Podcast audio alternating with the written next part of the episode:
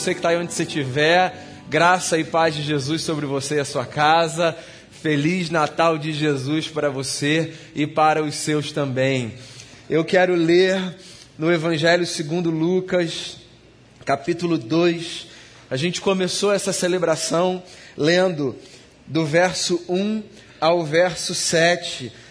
E eu queria repetir, porque eu quero ler até o verso 20, mas eu vou começar do trecho que o Damião já leu no começo do culto. Queria repetir esse início do capítulo 2, mas seguir até o verso 20. O texto diz assim: Naqueles dias, César Augusto publicou um decreto ordenando o recenseamento de todo o Império Romano. E este foi o primeiro recenseamento feito quando Quirino era governador da Síria. E todos iam para sua cidade natal a fim de alistar-se. Assim, José também foi da cidade de Nazaré, da Galiléia, para a Judéia, para Belém, cidade de Davi, porque pertencia à casa e à linhagem de Davi. Ele foi a fim de alistar-se com Maria, que lhe estava prometida em casamento e esperava um filho. Enquanto estavam lá, chegou o tempo de nascer o bebê. E ela deu à luz o seu primogênito, envolveu em panos e o colocou numa manjedoura, porque não havia lugar para eles na hospedaria. Havia pastores que estavam nos campos próximos e durante a noite tomavam conta dos seus rebanhos. E aconteceu que um anjo do Senhor apareceu-lhes e a glória do Senhor resplandeceu ao redor deles. E ficaram aterrorizados. Mas o anjo lhes disse: Não tenham medo. Estou lhes trazendo boas novas de grande alegria que são para todo o povo. Hoje, na cidade de Davi, lhes nasceu o Salvador, que é Cristo o Senhor. Isto lhes servirá de sinal: encontrarão um bebê envolto em panos e deitado numa manjedoura. De repente, uma grande multidão do exército celestial apareceu com um anjo, louvando a Deus e dizendo: Glória a Deus nas alturas e paz na terra aos homens, aos quais ele concede o seu favor. Quando os anjos os deixaram e foram para os céus, os pastores disseram uns aos outros: Vamos a Belém e vejamos isso que aconteceu e que o Senhor nos deu a conhecer. Então correram para lá e encontraram Maria e José e o bebê deitado na manjedoura. Depois de o verem, contaram a todos os que lhes foram, é, o que lhes fora dito a respeito daquele menino. E todos os que ouviram o que os pastores diziam ficaram admirados. Maria, porém, guardava todas essas coisas e sobre elas refletia em seu coração. Os pastores voltavam glorificando a Deus e louvando a Deus por tudo que tinham visto e ouvido, como lhes fora dito. Esse é o Natal de Jesus, o acontecimento mais majestoso da história, a chegada de Deus ao mundo. E por mais que essa seja aquela notícia que nós, pelo menos cristãos, conheçamos assim de trás para frente, não tem nada de novo, sabe, que a gente possa dizer sobre esse acontecimento. Eu não sei se isso acontece com você, mas comigo, sempre que eu me deparo com esse texto e me debruço sobre essa história, eu fico imaginando por que, que foi assim, por que não diferente, por que exatamente desse jeito. Esse é o evento dos eventos, a chegada de Deus na humanidade. E eu fico pensando, eu não sou o cara dos eventos, de organizar as festas, mas eu sei que se você é desse tipo de gente que gosta de pensar eventos e festas, é muito possível que ao organizar as suas festas, você queira fazê-las de tal forma que aquilo impressione, que seja adequado, que não seja desmedido, nem para cima nem para baixo. E aí pensa no grande evento da chegada de Deus entre os homens. Se você tivesse que escrever esse evento, roteirizar essa festa, eu imagino que você não escreveria algo dessa ordem, desse jeito, dessa natureza. Porque foi tudo tão simples, né? E mais do que simples, foi tudo tão arriscado. Foi uma chegada estranha, silenciosa, quieta. Uma chegada cuja primeira aparição foi feita às pessoas menos recomendadas do seu tempo num lugar muito insalubre. Engraçado como Deus, quando resolve marcar a importância de algumas coisas, subverte a ordem, né? E parece fazer tudo ao contrário, do avesso. Exatamente o oposto do que a gente faria, talvez para frisar aos nossos olhos que aquilo de fato só pode vir da parte dele. Queria começar a história do Natal nessa manhã frisando o pano de fundo. O pano de fundo do Natal é essa reunião difícil de ser conciliada na nossa mente dos atos de liberdade da humanidade e da soberania de Deus.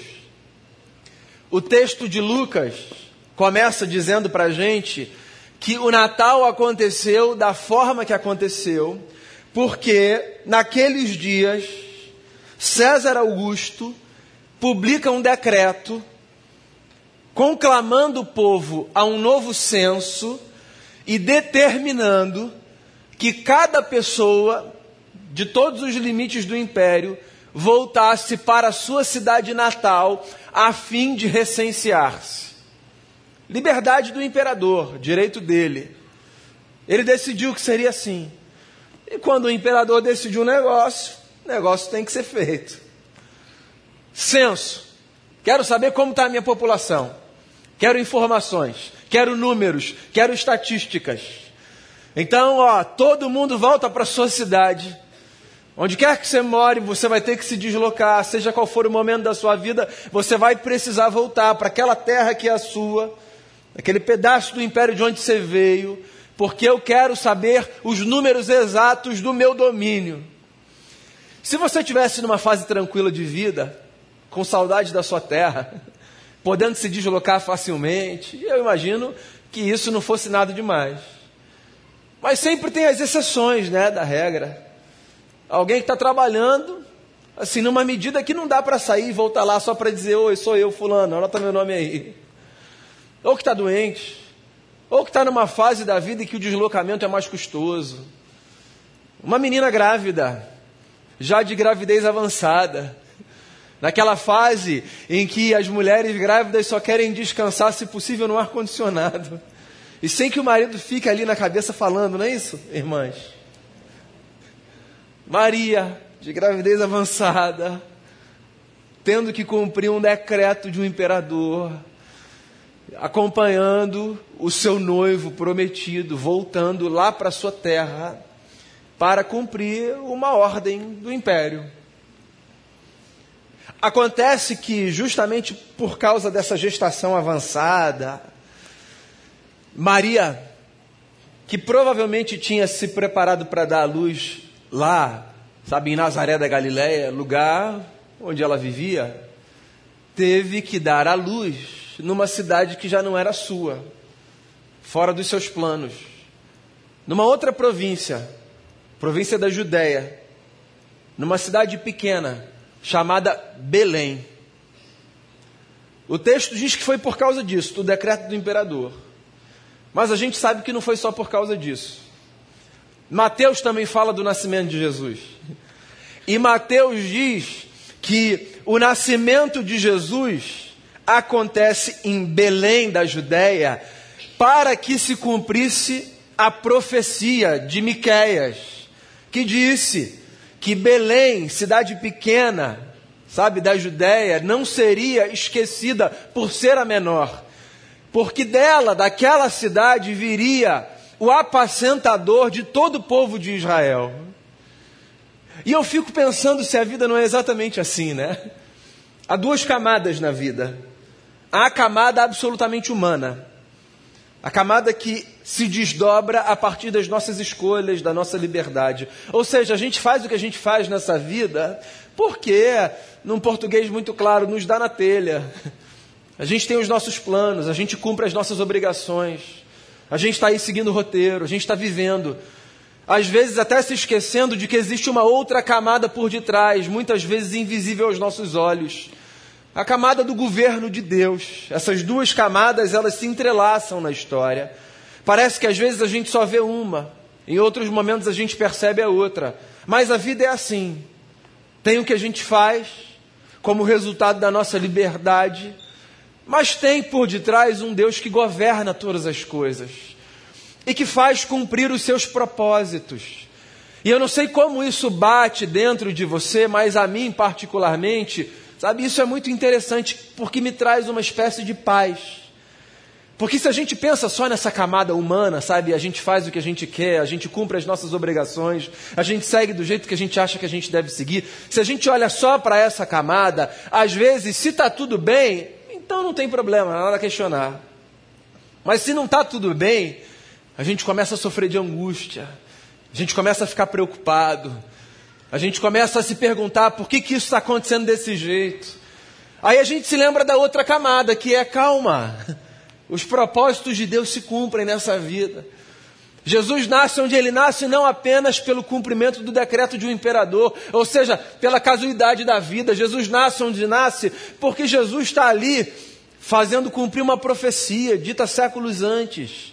Ou seja, as coisas que acontecem na nossa vida acontecem na nossa vida às vezes sem que a gente saiba o motivo, mas a gente pode descansar ainda que a gente não saiba o motivo. Por detrás existe um Deus que governa céus e terra e que sabe exatamente aquilo que tem que acontecer na nossa história, a hora que tem que acontecer. Jesus nasce. E o texto diz que Jesus nasce assim, numa cidade cheia, por causa do recenseamento, uma cidade que não tem portas abertas para uma jovem grávida, e que a única opção que ela tem para dar à luz o seu filho é uma estrebaria. Você tem presépio na sua casa? Eu tenho um em cima do piano lá de casa, bonitinho toda a vida. Jesus, um lençolzinho assim, deitado numa manjedoura, sabe? uma carinha de bebê saudável. Esse é o da minha casa, tá?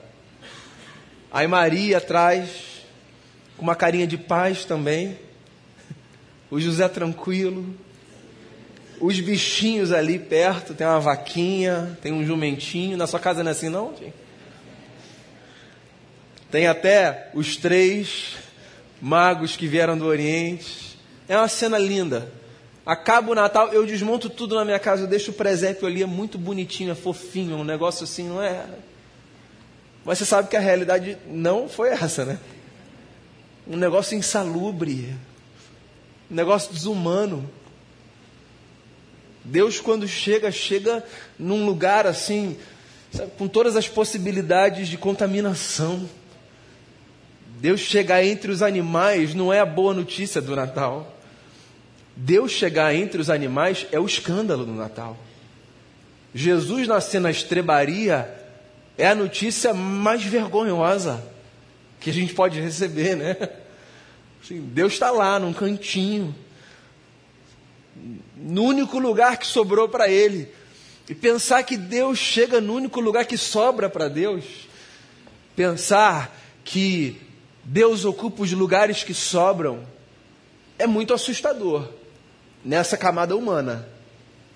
A menos que a gente enxergue essa história pela outra camada divina. O recado escandaloso de Deus parece ser esse, né? Se você acha que eu vou chegar nessa vida a partir dos lugares mais tradicionais e glamourosos, se você acha que eu vou cumprir os scripts já conhecidos, facilmente identificáveis, você está enganado. Porque se você quer perceber os lugares onde eu chego nesse mundo, é bom que você tenha o mínimo de atenção dada, inclusive aos lugares menos inesperados e mais insalubres. Eu acho essa notícia maravilhosa. Por essa perspectiva, para mim é fascinante que Deus chegue numa estrebaria entre os animais, num cantinho de uma cidade. Eu acho isso maravilhoso. É um escândalo se a gente pensar pela outra perspectiva. Quero repetir. Uma mulher grávida que não recebe compaixão de absolutamente ninguém, que abre a porta da sua casa, que abre um quartinho no seu hotel para dizer: fica aqui, pode ficar. Estou vendo que vocês são um casal jovem, estão precisando de lugar. Do ponto de vista humano, esse escândalo é um escândalo vergonhoso, mas do ponto de vista divino, essa notícia é maravilhosa, porque essa notícia desloca os nossos olhos dos lugares automáticos para os quais a gente aponta o nosso olhar na expectativa de que ali a gente veja Deus. O Natal é a notícia de que Deus se revela para a gente nesses cantos, nessas periferias da vida, nesses lugares sombrios, o Natal é a notícia de que Deus aparece nos lugares insalubres da nossa existência. Sabe, nesses lugares esquecidos da alma, esses lugares onde a gente acha que Deus não vai aparecer, é neles que Deus nasce. E eu não sei porque a gente insiste em desprezar certos lugares, como se desses lugares Deus não pudesse vir. Basta que a gente se lembre do Natal, de onde ele veio. Ora, se ele veio dali, é bom que a gente olhe para ali. A ironia é essa: cidade de Belém cheia, as pessoas passando de um lado para o outro, seguindo a sua vida como a gente segue a nossa vida. A maior parte delas sem se dar conta de que está ali, sabe, entre os animais, na insalubridade daquele canto. Está ali. O menino Deus está ali. Deus está ali, num lugar para onde ninguém olha no lugar que ninguém vê. Ele está ali, ele chegou ali. Ele não chegou num palácio. Ele não chegou com uma grande festa. Ele não chegou fazendo barulho. Ele chegou no corpo de um bebê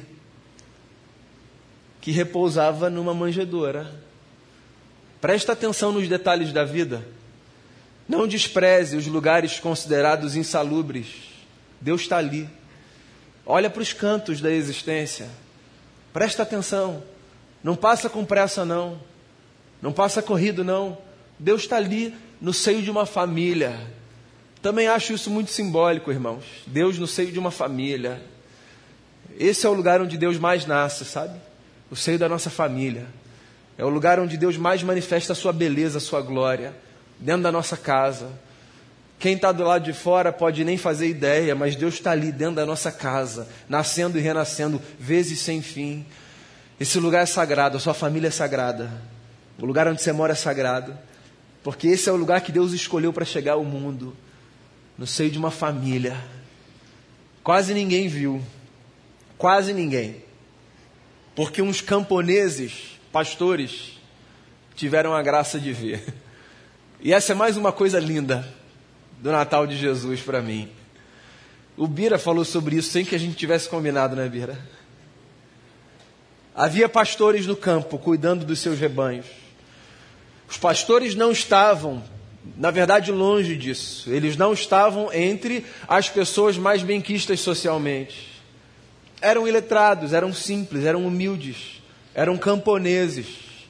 Na Palestina do primeiro século, o testemunho dos pastores nem contava num tribunal.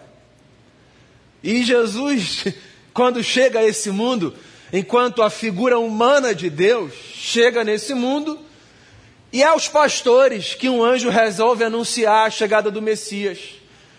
Eles estão lá de noite num campo, e um anjo aparece, dizendo uma coisa muito interessante: não tenham medo. Anjo dá medo, né? É que a gente não vê anjo todo dia, vamos combinar, né?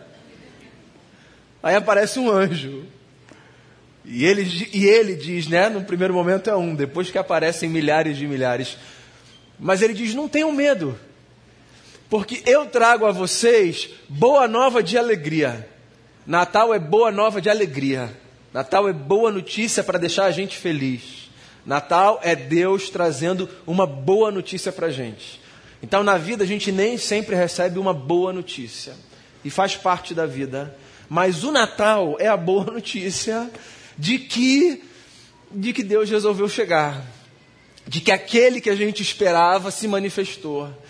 De que a presença divina se fez matéria, carne. E resolveu passar um tempo aqui entre a gente. Não tenham medo, diz o anjo. Eu trago boas notícias de alegria a vocês. Hoje nasceu o Redentor na cidade de Davi. Ele está lá. Vocês podem ir para lá. Corram para lá, porque vocês vão ver o menino Deus que nasceu. E eu fico imaginando os pastores perguntando então onde ele estará.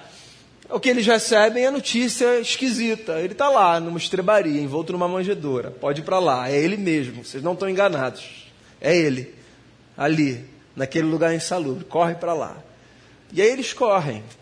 E eles vão para lá, não sem antes participar da primeira cantata de Natal. Foi a primeira, né? Milhares de milhares de anjos aparecem e eles cantam uma música. Glória a Deus nas maiores alturas e paz na terra entre os homens, a quem Deus quer bem. Então, se perguntarem a você o que é o Natal, você pode dizer: o Natal é o evento da história no qual a beleza de Deus foi vista como nenhum outro momento. Glória a Deus nas maiores alturas. O Natal é a boa notícia de que pode haver paz na terra entre os homens, a gente pode viver em paz, a gente não precisa viver em guerra por causa do Natal, a gente pode se amar, se respeitar, viver bem. E o Natal é a notícia de que Deus quer o bem de todo mundo. Glória a Deus nas alturas, paz na terra entre os homens aos quais Deus quer bem. E aí eles vão ouvindo essa música, primeiro hit de Natal, antes do Então é Natal da Simone, muito antes. Ó, tá cantando aí, ó, dois mil anos. Eles vão, e aí eles chegam lá naquela estrebaria e eles se deparam com aquela coisa maravilhosa, um bebê Maria, quem diria, né? Quem diria? Esse bebê, Maria. Eles param ali diante do Deus na forma de menino. Os pastores, cujo testemunho não contava, não foram reis os primeiros, não foram os poderosos, não foi o imperador, não foi ninguém senão os camponeses pastores. Sabe por quê? porque é ao coração simples que Deus se revela. Deus se revela ao coração simples. Deus se revela ao coração de gente que busca encontrá-lo não a partir da sofisticação da sua consciência, mas que resolve encontrá-lo a partir da pureza dos seus corações. Então, você não precisa fazer teologia para encontrar Deus, você pode fazer teologia por outras razões. Você não precisa ser um erudito para encontrar Deus, você pode ser um erudito por outras razões.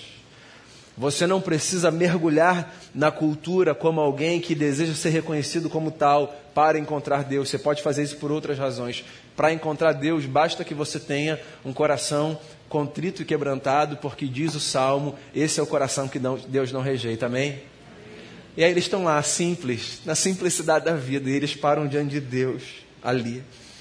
Eu me lembro muito de uma conversa da personagem Lúcia das Crônicas de Nárnia numa das crônicas chamada O Leão, a Feiticeira e o Guarda-Roupa, tem uma hora que ela diz assim, numa conversa: Já aconteceu uma vez no nosso mundo que numa manjedoura estava deitada uma coisa que era maior do que o mundo inteiro. Então, quando os pastores chegam lá na manjedoura, eles veem essa coisa que é maior do que o mundo inteiro cabendo numa manjedoura. Está ali Jesus. E aí eles reverenciam essa coisa maior do que o mundo inteiro. Jesus é a coisa maior do que o mundo inteiro. É a coisa que se fez caber no ventre de uma mulher e que deitou numa manjedoura insalubre para nos lembrar que há coisas pequenas que são maiores do que o mundo inteiro. Ele, a coisa sobre todas as coisas. E eles param ali. E eles oferecem palavras de adoração ao bebê. E o texto termina dizendo que Maria, que mulher bendita, Maria, ao ouvir tudo aquilo, observava e guardava no coração tudo o que ela ouvia e via.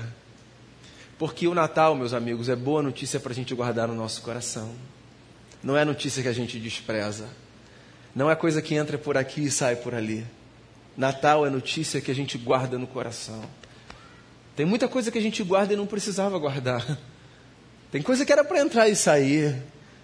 Mas o Natal, a boa notícia de que Deus chegou ao mundo como homem, a boa notícia de que, inclusive nos cantos insalubres desse mundo e desse mundo que nos habita, Deus se faz revelar, a boa notícia de que a beleza de Deus, esse Deus que é Espírito, finalmente pode ser vista, a boa notícia de que a gente pode viver em paz, a boa notícia de que Ele nos, deve, nos quer bem.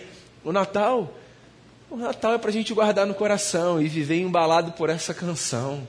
Glória a Deus nas maiores alturas e paz na terra entre os homens, porque a todos o Eterno quer bem. O Fernando Pessoa disse certa vez sobre o menino Jesus, e eu concordo, ele é o Deus que faltava, ele é o humano que é natural ele é o divino que sorri e que brinca. Tão humano que é divino. É Natal de Jesus, irmãos e irmãs. Dia de festa e de celebração, dia de contemplar o grande mistério.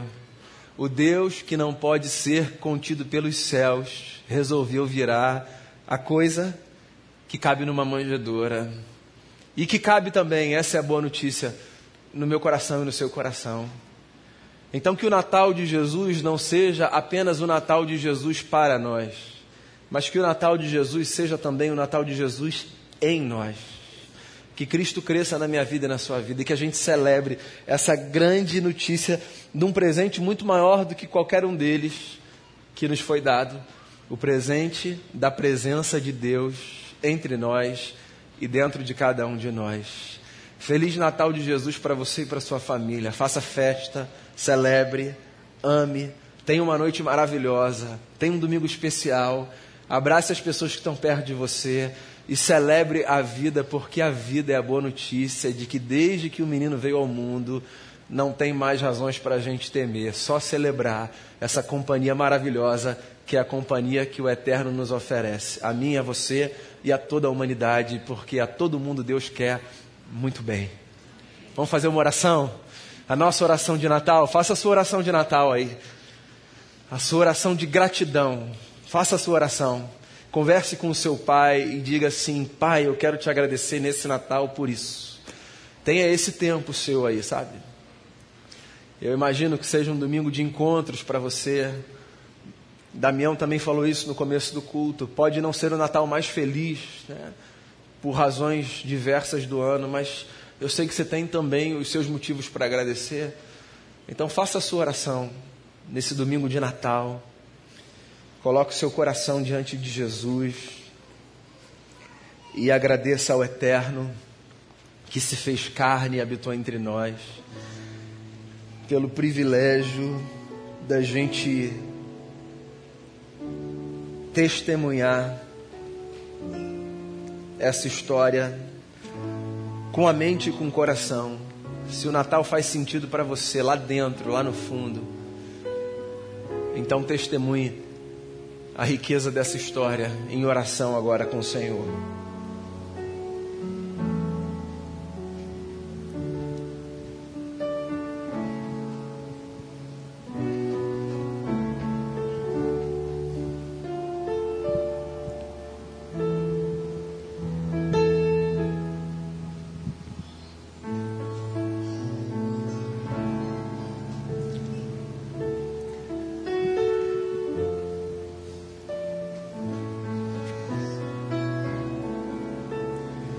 Senhor Jesus,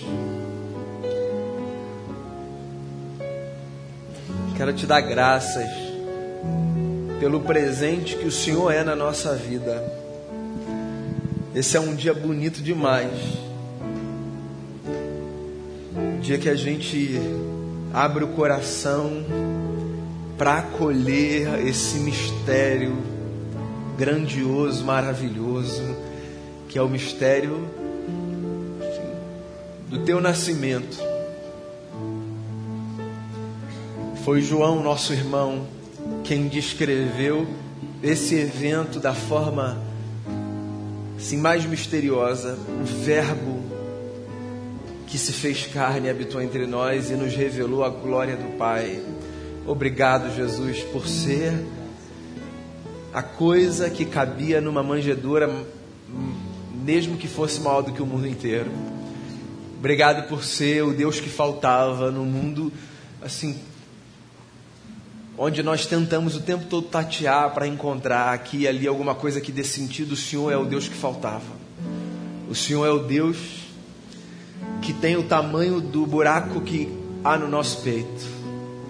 E aí, quando o Senhor chega e quando o Senhor se revela, o Senhor mostra como o Senhor cabe e só o Senhor cabe de uma tal maneira que a gente não precisa mais buscar encontrar, porque a gente encontrou ali na periferia da existência, ali num lugar sombrio, a gente encontrou.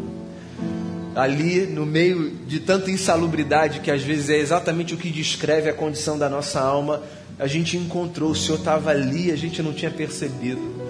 Obrigado por revelar a beleza do eterno Obrigado por nos dar paz e obrigado por nos querer bem. Isso é misericórdia, é graça, Isso não é o que a gente mereça, isso é dádiva dos céus. Então, nosso coração está aqui nesse domingo de manhã, festa de Natal, para agradecer ao Senhor pela dádiva da tua vida entre nós e em nós. E eu quero orar por esse dia de encontros, de festas, de alegria, mas também muitas casas de lágrimas, de notícias assim que são esquisitas, indesejadas. A esses eu quero que o Senhor lembre, assim, existe um outro plano da história que a gente não conhece, mas ele não escapa ao teu conhecimento. O Senhor sabe de tudo. E que isso traga paz àquele que está vivendo um dia meio esquisito nesse Natal. Ao que está vivendo festa, que este se lembre que a festa só acontece por causa do Senhor, porque não é o que a gente faz, é a graça do Senhor que nos dá a possibilidade de fazer festa na vida. Em todo caso, seja no Natal do que chore, no Natal do que ri, o que eu peço é que a gente celebre o que Jesus faz em nós e entre nós. E eu quero te agradecer por tudo, por tudo, por tudo, porque o Senhor é bom demais. É a oração que eu faço junto com os meus irmãos e com as minhas irmãs, em nome de Jesus. Amém.